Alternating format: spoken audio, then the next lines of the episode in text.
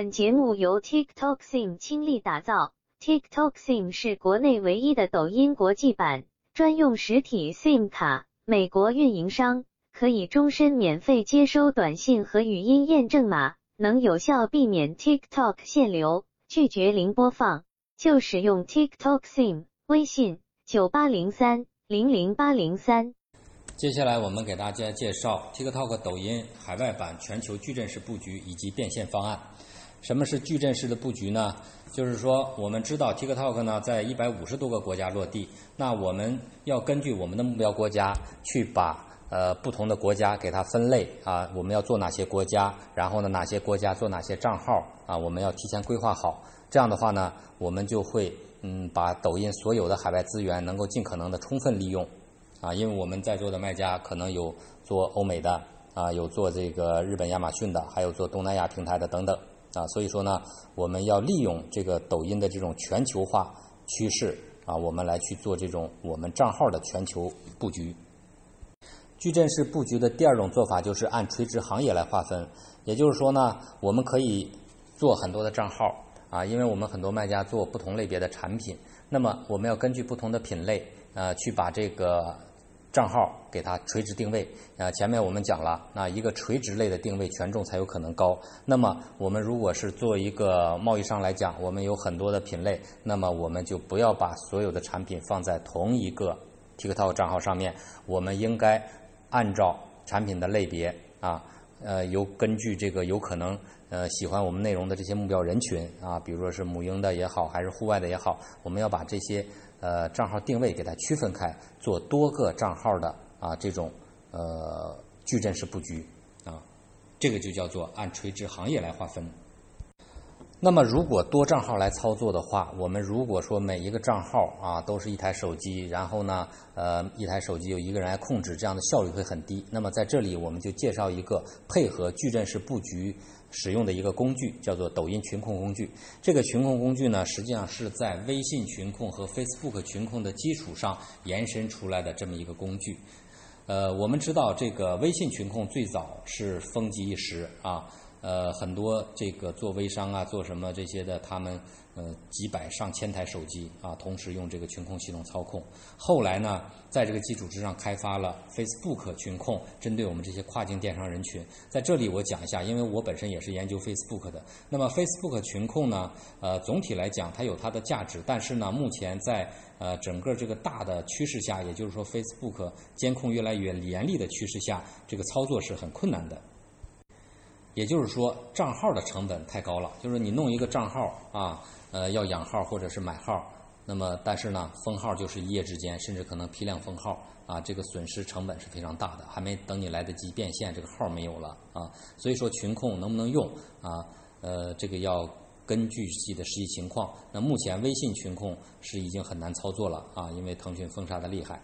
呃，Facebook 群控也是比较困难啊，因为这个大公司它的技术实力啊，而且对这方面是特别敏感的。呃，但是呢，抖音目前来讲，它的这个群控呃政策要宽松很多。我想呢，这个是因为一是新兴平台嘛，对吧？它刚刚开始，它需要大量的用户。第二一个的话呢，抖音本身它不是一个强社交平台啊，它不像微信，我们聊天、工作、生活、支付都在里边，它非常敏感啊。如果账号出现风险的话呢，呃，影响会非常恶劣。抖音的账号就没有这么敏感，所以说呢，我们建议大家现在可以利用群控工具啊，来去操作海外版的这个抖音群矩阵式布局。那么这个呢，就是有专业的公司来去开发的啊。呃，大家感兴趣呢，可以去了解一下。它的主要功能我介绍一下啊。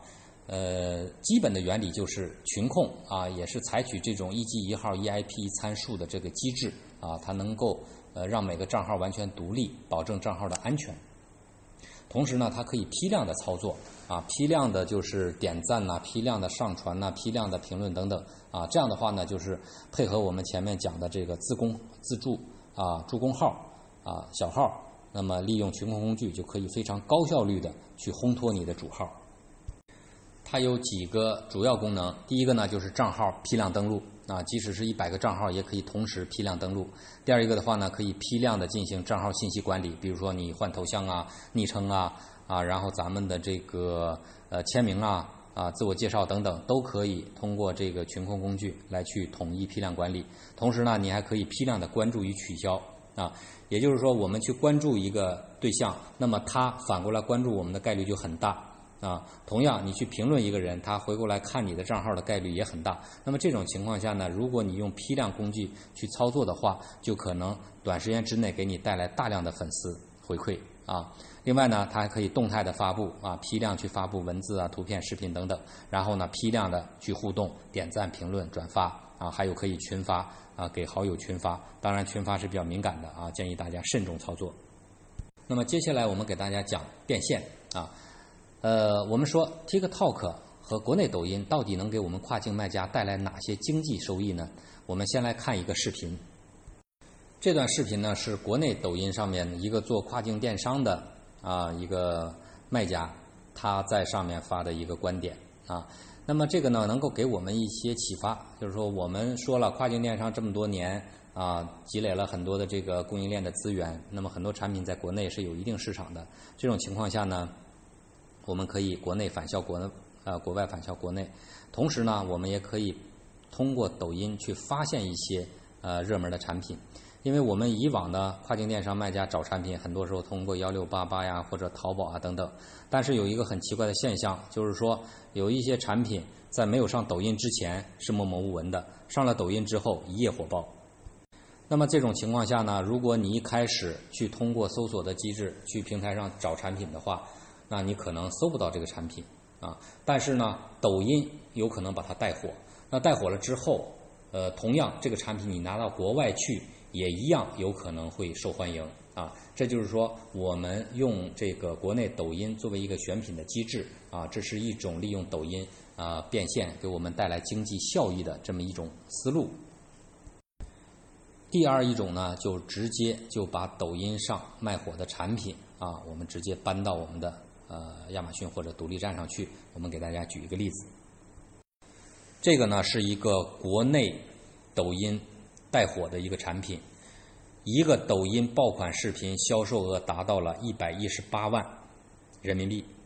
我们来再看一个截图啊，这个数据显示，这个小虾仁灯光音乐电动玩具卖了一百一十八万，它的零售价是一百零五人民币啊。我们来看一下这个视频，这个视频的点赞数量是三十万，评论是一点三万。那么他的这个账号主人呢，也只有十五万的粉丝，但是呢，他这一条视频就火起来了，而且这条视频纯粹的就是一个产品展示啊，没有任何的高科技。结果就是这样一个账号粉丝只有十五万，然后呢，这么一条纯粹的宣传产品的呃这么一个视频，带来了一百多万的销售额，一条视频带来了一百多万的销售额。那这个产品在国内抖音卖火了，那么我们再来看看跨境电商，啊，还记得我们刚才讲的这个减树枝的电动工具？我们回过头来看，点开它的这个 TikTok 账号呢，我们看到它呢是把它的独立站的网址写在了它的这个账号介绍上面。那这个网址点开，我们就会看到它宣传的这个呃展示的这个电动工具。同时，我们往下翻，就翻到了这个跟国内抖音一模一样的电动玩具。那这个电动玩具呢？它没有把视频内容放到它的 TikTok 账号里边，这个可能是他没有看到、没有刷到。那么从我们的角度来讲呢，我们可以这样做：就是我们在国内抖音发现的好的产品、好的素材，我们直接可以把它拷贝下来，然后结合成我们自己的这个元素进行二次创作之后，我们把它放到我们的 TikTok 平台上面。然后呢，我们把产品上架到亚马逊或者是独立站上。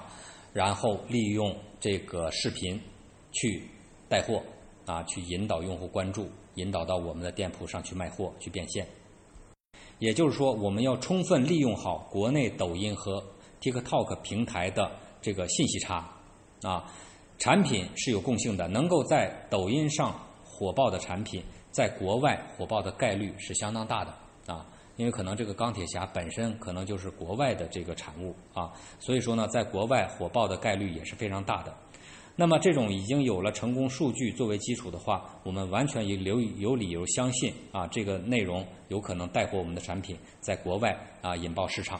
所以说呢，这样的信息差，我们仔细去发掘，会有很多很多啊，留给我们的空间是非常非常之大。这个就叫做所谓的通过内容种草啊，这个种草是个新名词，也就是说呢，呃，通过这个视频展示啊，大家对这个产品有了这个心理预期，然后呢，这个在这个视频的引导下产生这种冲动购买啊，就是种草和拔草的过程。那么这种情况下呢，我们说。我们不要认为 TikTok、抖音不推荐产品推销类的视频，然后呢，我们就开始弱化自己的产品信息，然后呢，增加各种各样与产品无关的剧情。其实这样做呢，可能我们会得到播放量或者也有点赞，但是就是没有出货量，不能带货。所以说，我们的目标很明确啊，就是要带货，要变现。那么既然变现，我们就要了解。啊，其实 TikTok、抖音平台它并不反对大家去发布产品内容的信息，比如刚才这个例子啊，就是很鲜明的例子。所以我们只要把自己的产品特性和功能突出出来啊，或者是一些有趣的玩法呀，或者是一些生活化的场景啊等等，那这些的话都可以发布啊，既不违反平台规则，也有可能给我们带来大量的变现。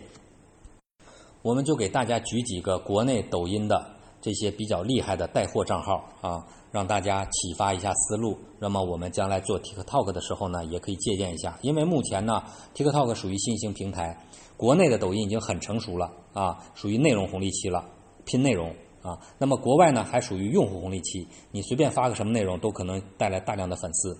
所以说呢，把这些国内的。啊，这些成熟的经验和内容复制到国外去，借鉴到国外去是非常有价值的。所以说呢，我们给大家举个实际的案例来说明。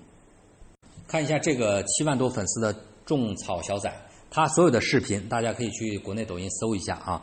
他所有的视频都是在讲他在抖音上又买了哪些东西，然后呢，他把自己买到的东西拆箱视频啊，拆箱视频以后，然后说一下体验，拍一下使用场景，就这样的一些视频，我们看到啊。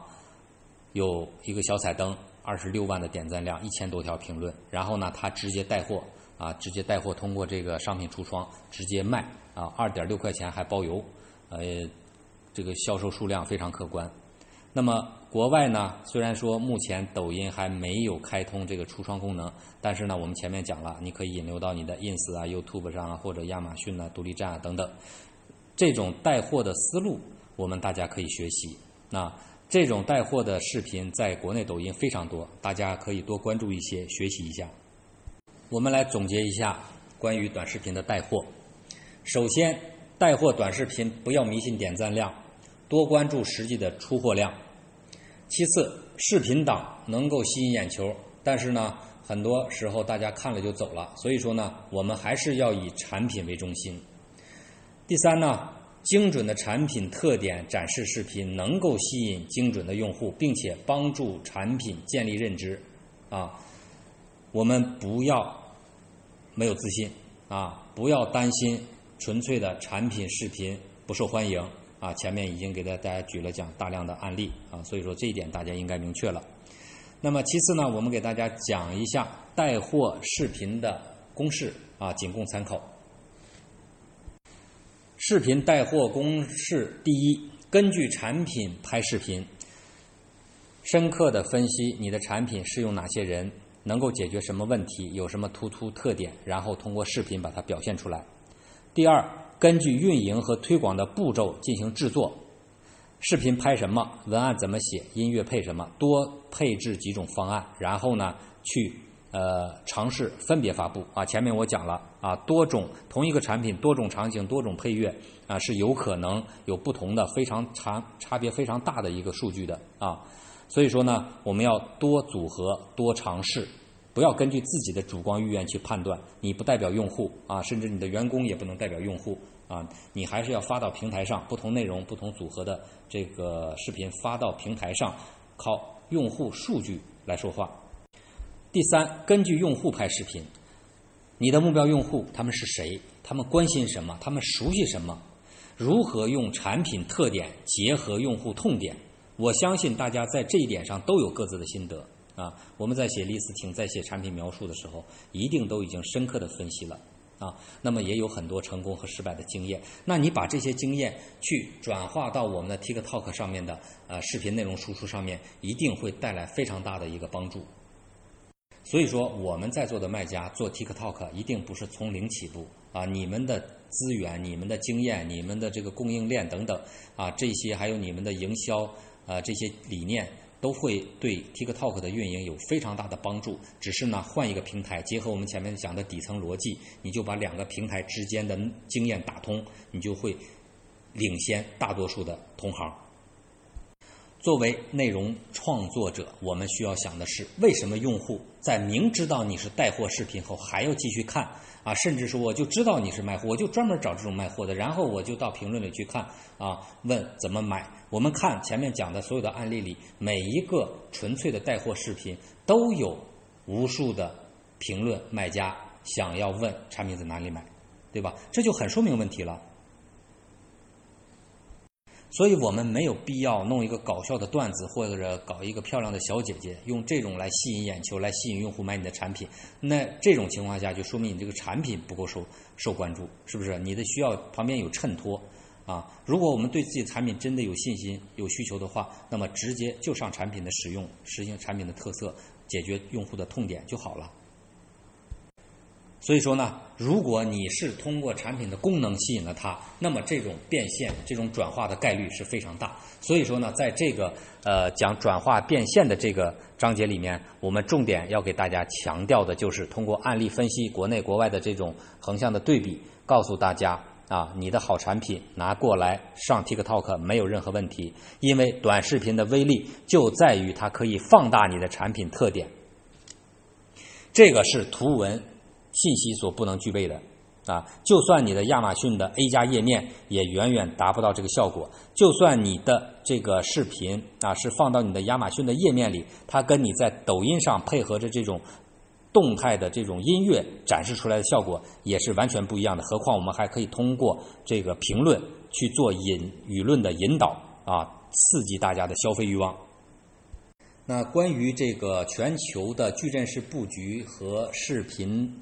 流量的变现，啊，我们就简单介绍到这里。实际上，这里边可拓展的空间、想象的空间太大太大了。大家通过我提供的这些思路，然后呢，去有意识的、针对性的结合你的产品，去找一些国内国外这些平台存在的信息差。我相信大家完全就可以找到自己的发展空间啊！我觉得这个未来 TikTok 的空间，对我们跨境电商卖家来说，对我们亚马逊卖家啊，包括独立站卖家，这个意义太重大了啊！呃，所以说呢，我建议大家还是尽快的去实践啊。我们之前前面的课程已经讲得很清楚了，怎么去下载安装，怎么去养号注册等等啊。现在呢，我们又把内容和变现给大家理清楚了啊。呃，那么这一章的内容就到这里。